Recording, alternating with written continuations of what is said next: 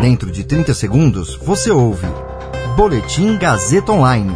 Oferecimento. Se você tem muito o que dizer e quer escolher uma profissão para dar voz às suas ideias, a Faculdade Casper Libero é o seu lugar. Jornalismo, publicidade e propaganda, relações públicas, rádio, TV e internet. Todas as possibilidades abertas. Acesse casperlibero.edu.br e conheça as infinitas rotas que o mundo da comunicação oferece. Comunicação é mais do que uma escolha, é um modo de existir. Agora você fica bem informado e atualizado. Está no ar o Boletim Gazeta Online. Número de mortes ultrapassa pela primeira vez na história o de nascimentos na região sudeste do país na primeira semana de abril. Cientistas encontram nova variante do coronavírus em Belo Horizonte. Eu sou Caio Melo e você ouve agora o Boletim Gazeta Online.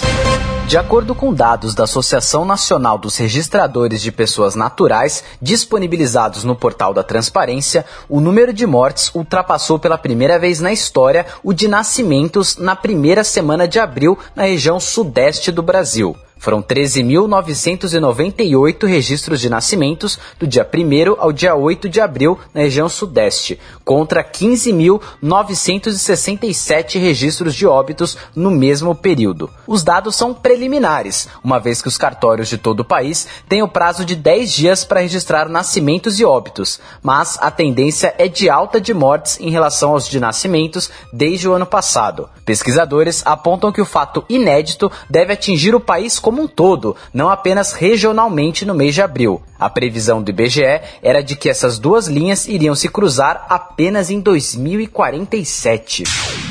Cientistas de Minas Gerais e do Rio de Janeiro detectaram uma nova variante do coronavírus circulando em Belo Horizonte. Segundo os pesquisadores, a nova cepa é potencialmente perigosa e reúne uma combinação de 18 mutações nunca identificadas no SARS-CoV-2. A nova variante foi descoberta por pesquisadores do Laboratório de Biologia Integrativa do Instituto de Ciências Biológicas da UFMG e do setor de pesquisa e desenvolvimento do Grupo Pardini, em colaboração com o Laboratório de Virologia Molecular da Universidade Federal do Rio de Janeiro e a Prefeitura de Belo Horizonte. Alguns dos elementos encontrados são associados a uma maior transmissão do vírus e compartilhados com as variantes brasileiras P1 e P2, que surgiram em Manaus e no Rio de Janeiro, respectivamente, e também da sul-africana.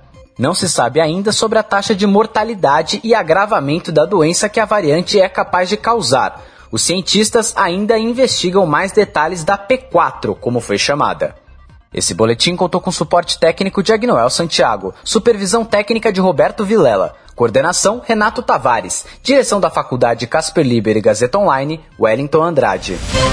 Você ouviu Boletim Gazeta Online. Para saber mais, acesse radiogazetaonline.com.br.